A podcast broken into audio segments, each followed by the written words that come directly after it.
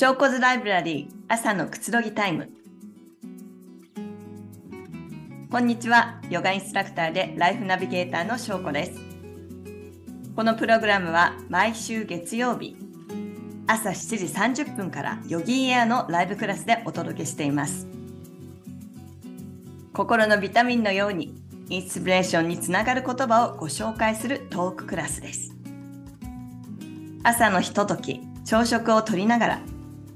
あるいはコーヒーを飲みながらラジオ感覚でお楽しみください。ヨギーエのライブクラスで私翔子がウィークデーの早朝に3本ヨガのクラスを担当しています。毎週月曜日朝6時15分から目覚めのインフロープラスマインドフルネス瞑想。水曜日の朝7時30分からインヤンフローヨガ金曜日の朝7時30分からゆるっと朝ヨガリラックスですぜひクラスでもお待ちしていますはい。皆さん、改めまして、おはようございます。小骨ライブラリー朝のくつろぎタイムの時間です。えー、この番組を担当いたします、小骨です。えー、皆さんはね、いろいろ今チャットの方に書いていただきましたが、月曜の朝のこの時間がとてもいいスタートっていうふうにいろいろ書いていただいてありがとうございます。ね、朝っていうのはやっぱり自分の体を整える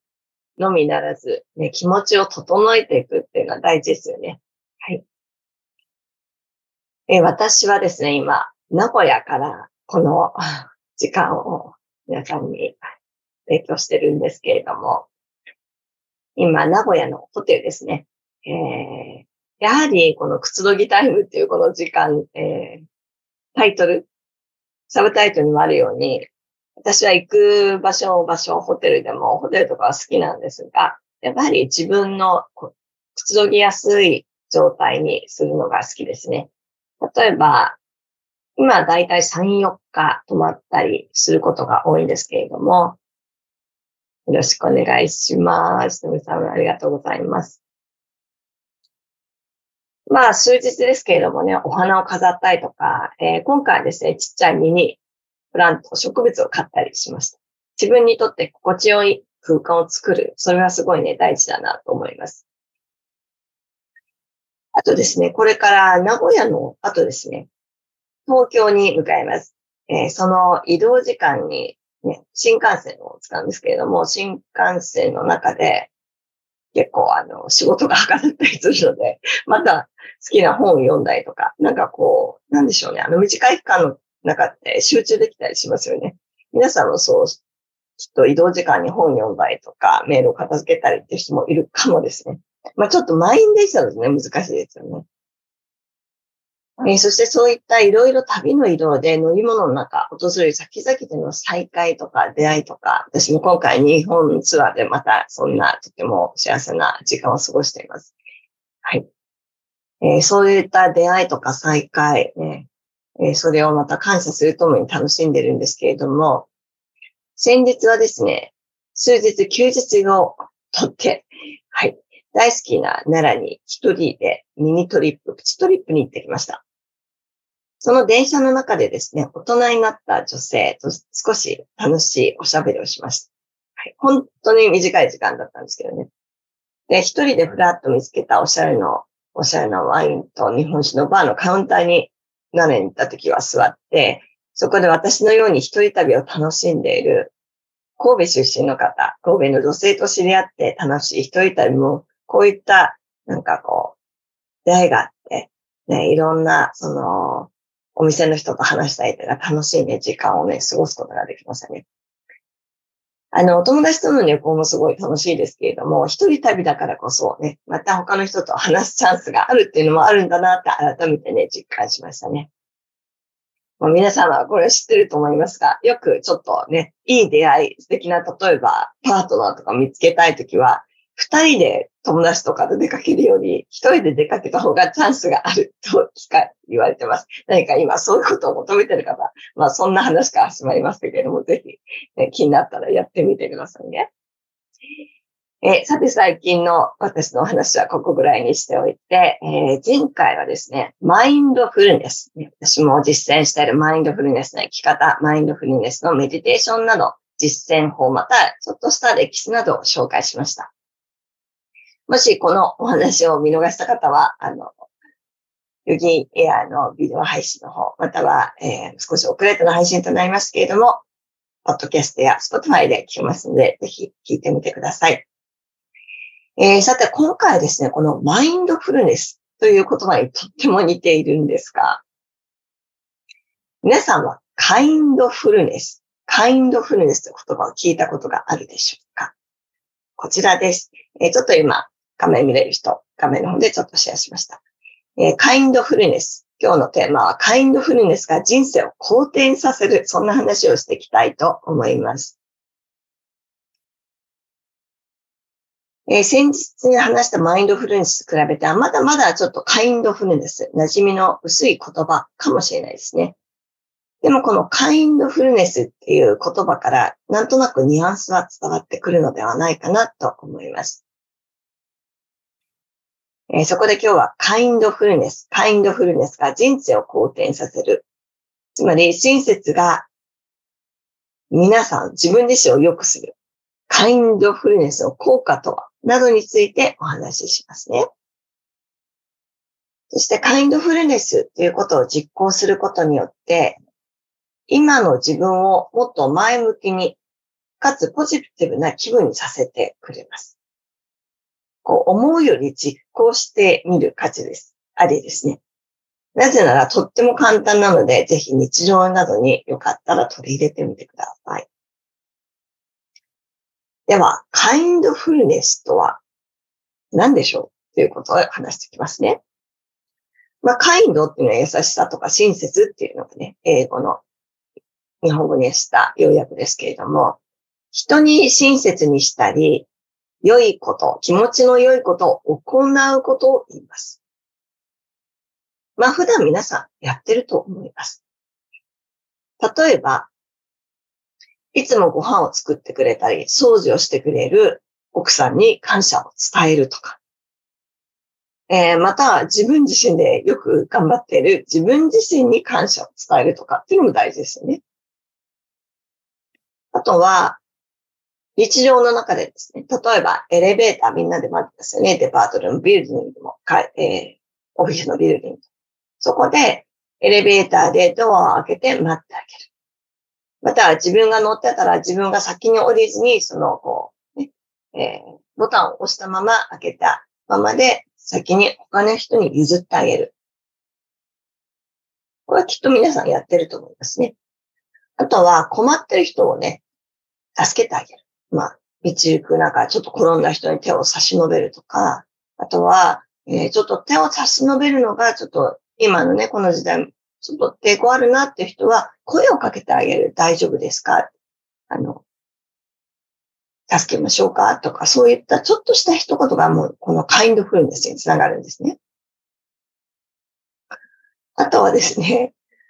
車で道を、車を自分で運転していたら、道を譲ってあげる。皆さん知ってますか？ちょっと後でハワイ島の話などさせていただきますね。はい。あとはね、電車で座席を譲る。まあ、結構ね、妊婦さんとかも、あの、立てたりすると、ね、いらっしゃると思うんですけれども、結構あの、日本のお友達が日本だとなかなか譲ってくれないっていう話を聞いてましたけど、ニューヨークとかアメリカに住んでる時はもう、もうすぐね、皆さんね、あの、席を立って。で、私は妊娠してなかったんですけれども、友達と二人で立ってたら男性が、えー、男性の二人がね、お友達だったと思ったんですけども、席を譲ってくれたりとか、そういうことはね、日常私もカインドフレンスを受け取ったりしてますね。えー、こんな風に、あの、相手が喜んでくれること、笑顔になってくれることを実践することで、私たちの体と心にとってもね、良いか良い効果がね、実は得られるんです。ではちょっとここで英語の意味っていうのが、まあ本当に日本語と同じなんですけど、ちょっとニュアンスが違ったりします。英語の意味はですね、セルフケア、カインドフネスはセルフケアの自己認識の行為として、自分自身に優しくすることに積極的に注意を向ける。ね、自分自身に優しくすること、または親切することに注意を向ける。フォーカスするってことですね。ちょっと日本の捉え方と違うのは、自分に優しくするが英語版。そして相手に親切にすることを優しくすることが日本語版みたいな感じなんですけれども、私はこれはどっちもありかなと思います。ね。どっちもありのカインドフルネス。ね、バランスが取れると思うんですね。まず自分に親切に。そして他の人にも環境にも親切に。この親切の伝染や親切の循環がとってもね、大事かなと思います。では、先ほどね、カインドフルネスの中の例として、あの、例えば運転して、車の運転をして、相手の車に、ね、道を譲るってありましたけれども、あの、ニューヨークじゃね、まあ私は、とりあえず今運転はしてないんですけど、手術の車に乗って今帰ってからまた勉強を取り直すということをやるんですが、えー、車に乗っててですね、まずニューヨークでは、あんまり道をで車を譲ってもらうというよりは、まあ、日本もそういうところがあると思うんです、クラクションを鳴らされるっていうことがあると思います。クラクションを鳴らされるっていうのは、例えば、その前の人を煽ったりとか、もう信号で青になったのに、すぐこう前の車が出ないと、ププププって自分が鳴らさなくても後ろから鳴らされたりってことがよくあると思います。どうでしょうか？自分はそういうふうにやってるかもですね。でもですね、このね、ニューヨークから、ニューヨークに、から離れて今もう7ヶ月なんですけど、まずですね、ハワイ島に住む前にもう旅行に行ってるんですね、3回はね。その時からまずびっくりしたのが、あの、友達が運転してくれたんでいろいろ回ったんですけど、その時はね。もう、クラクションっていうね、音をまず聞かないですね。運転してても道を歩いてた。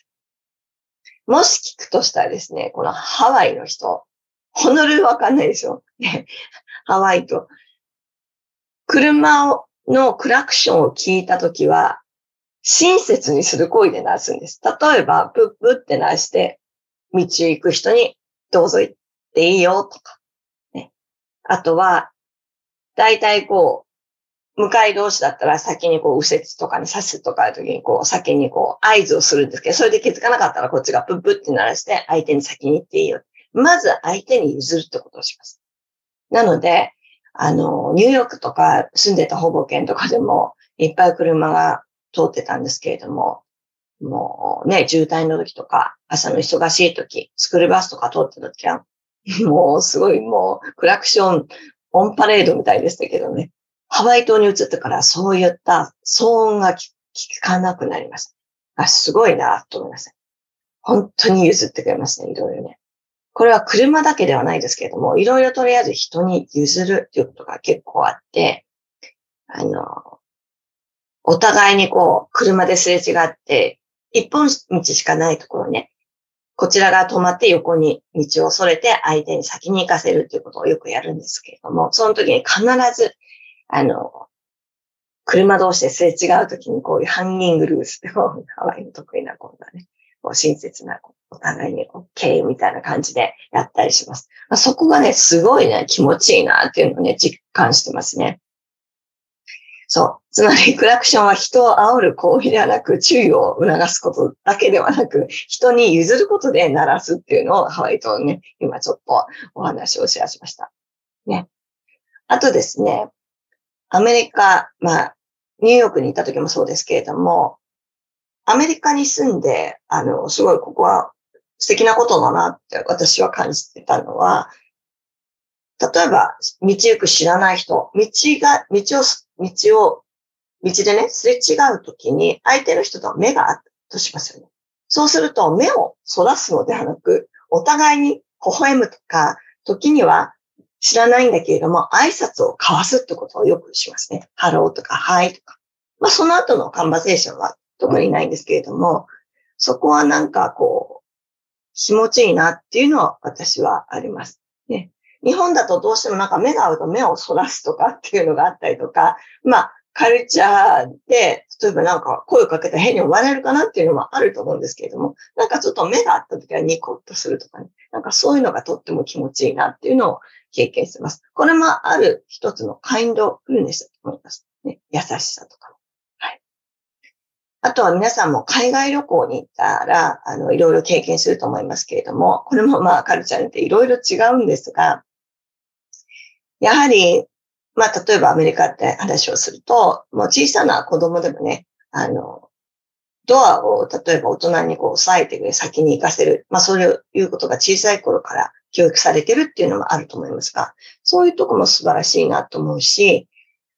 あとは電車の中でですね、先ほど席を譲るっていう話をしましたが、もう本当にあの、日本みたいにね、例えば地下鉄の駅とか、例えばニューヨークはですね、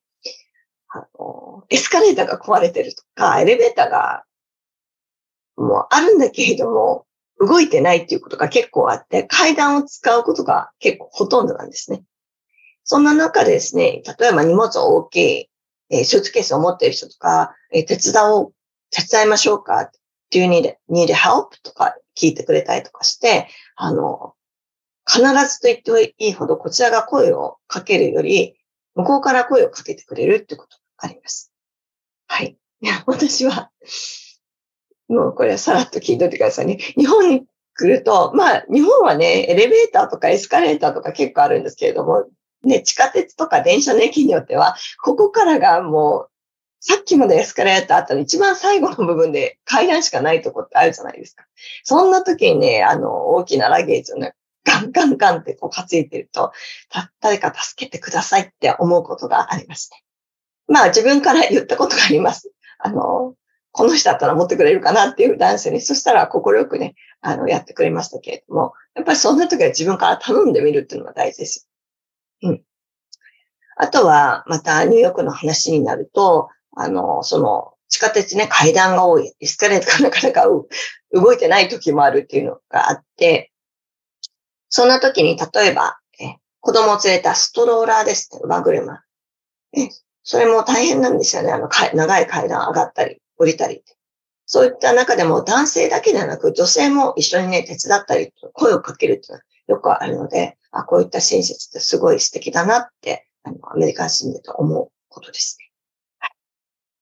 まあ、ちょっとした親切っていうのは、本当自分もされることもあるし、自分でできることってすごいあると思うんですね。では、じゃあここでカインドフルネス、もうちょっとあの、じゃあ、カインドフルネスを今言ったような話、自分がしてみたりしてくれた人、その人たちにはどういう効果があるのっていうことを話していきます。えー、カインドフルネスの効果というのは、実は私たちの脳内物質にも効果があるんです。すごいですね。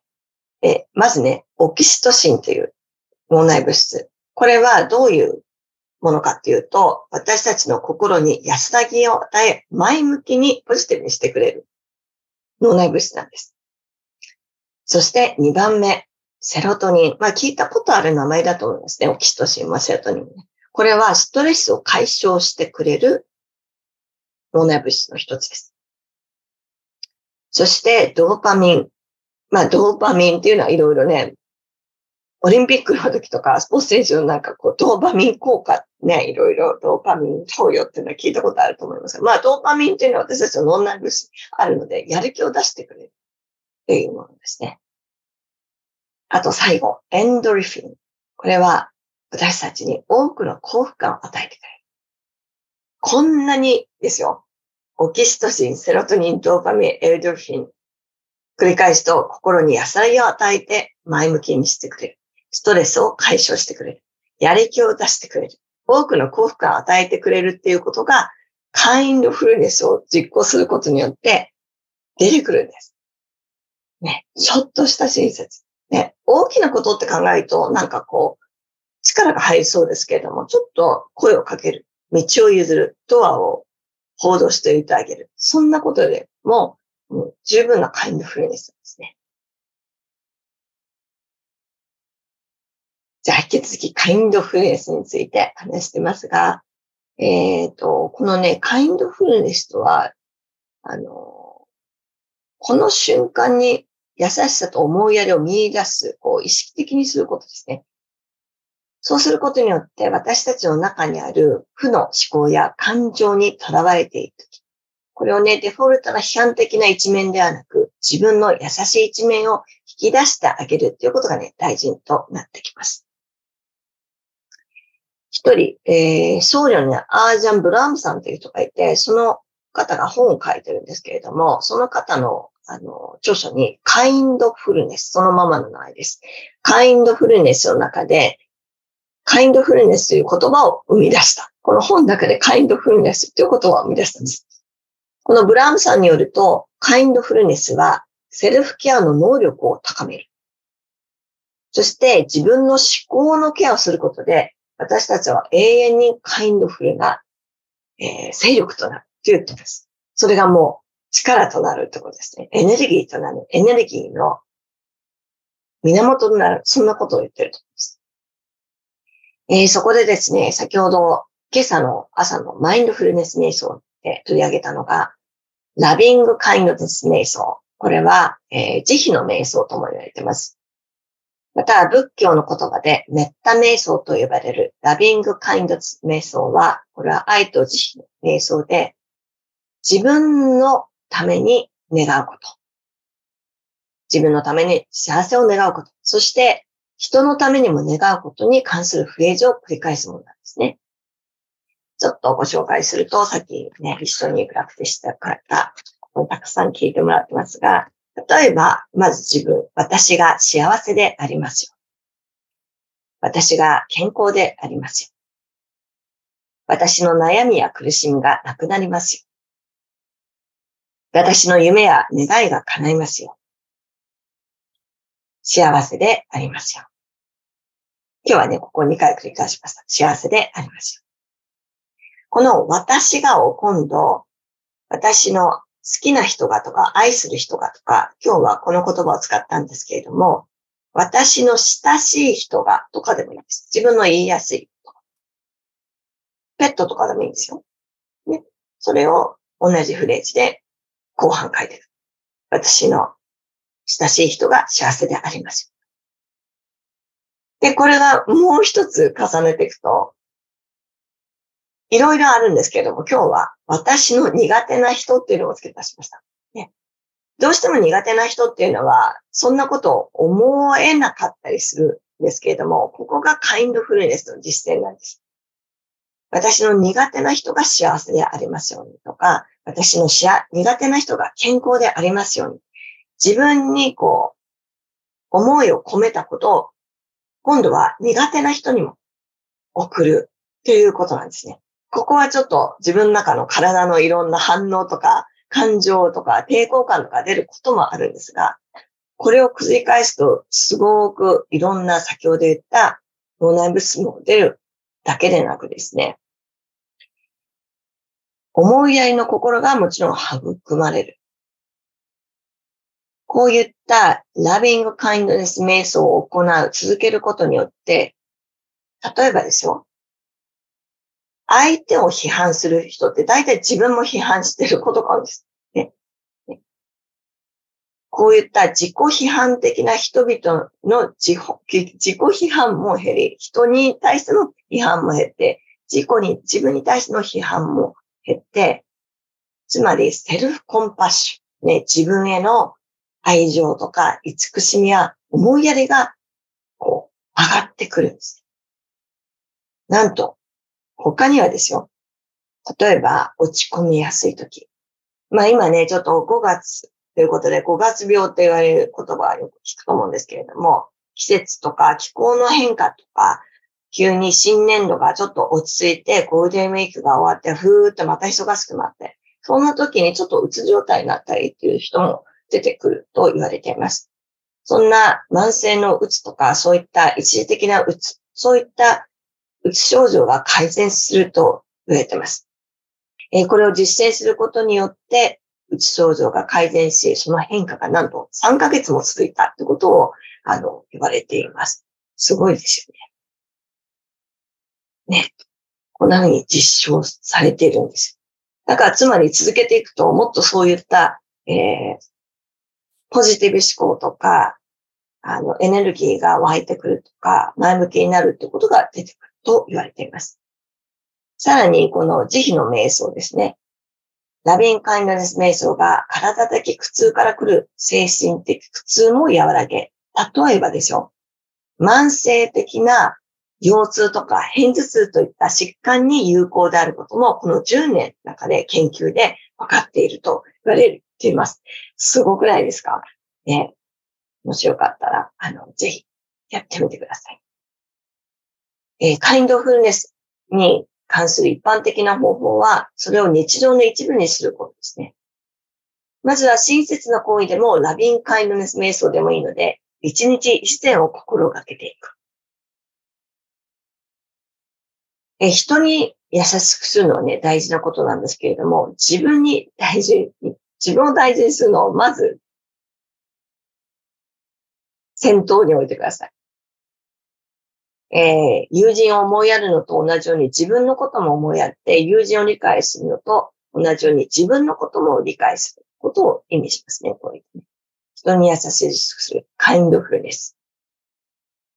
こういったことがウェルビーイング。ウェルビーイングっていうのは自分にとっても、周りにとっても、えー、そして、こう、自分の出ている社会とか、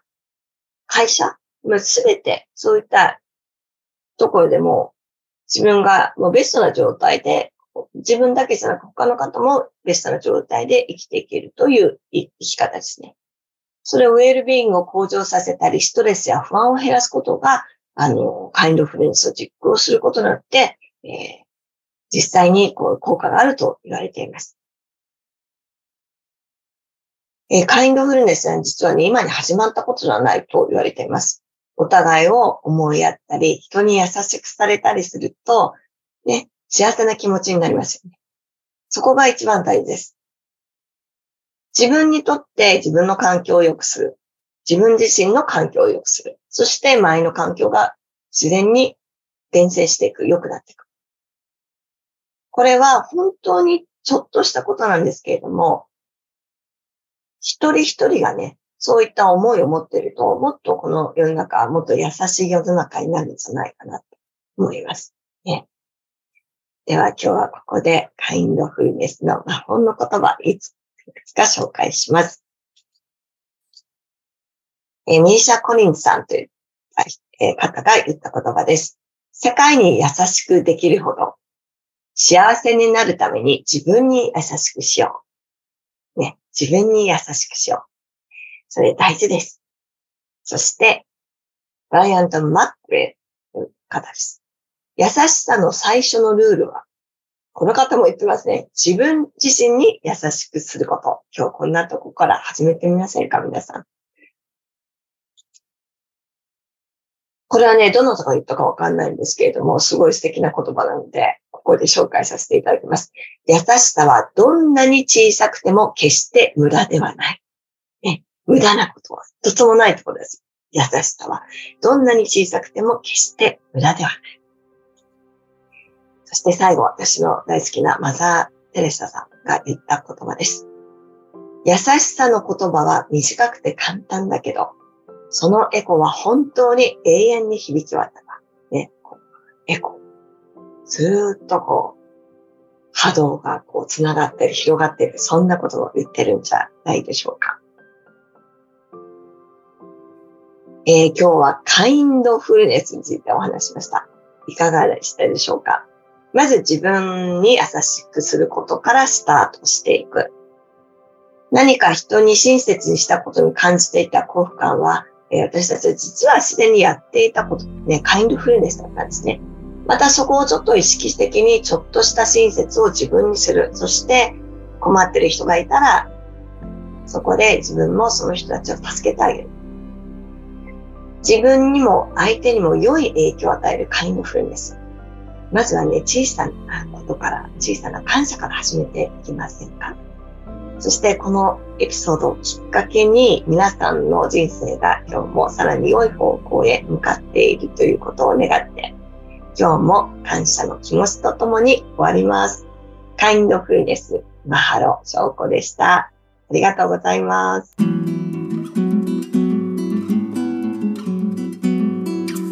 翔子ズライブラリー朝のくつろぎタイム。このプログラムはヨガインストラクターでライフナビゲーターの翔子が心のビタミンのようにインスピレーションにつながる言葉をご紹介するトーククラスです。毎週月曜日朝7時30分からヨギーエアのライブクラスでお届けしています。ヨギーエアのライブクラスでは70種類以上のクラスのほか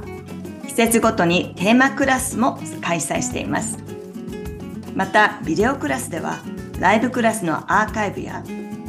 取り下ろしのオリジナルプログラムを毎週追加しています。さらにライフスタイルを磨くための多彩なワークショップや専門性を追求したトレーニングコースもご用意しています。幅広い選択肢の中からご自身に合ったコンテンツをお楽しみください。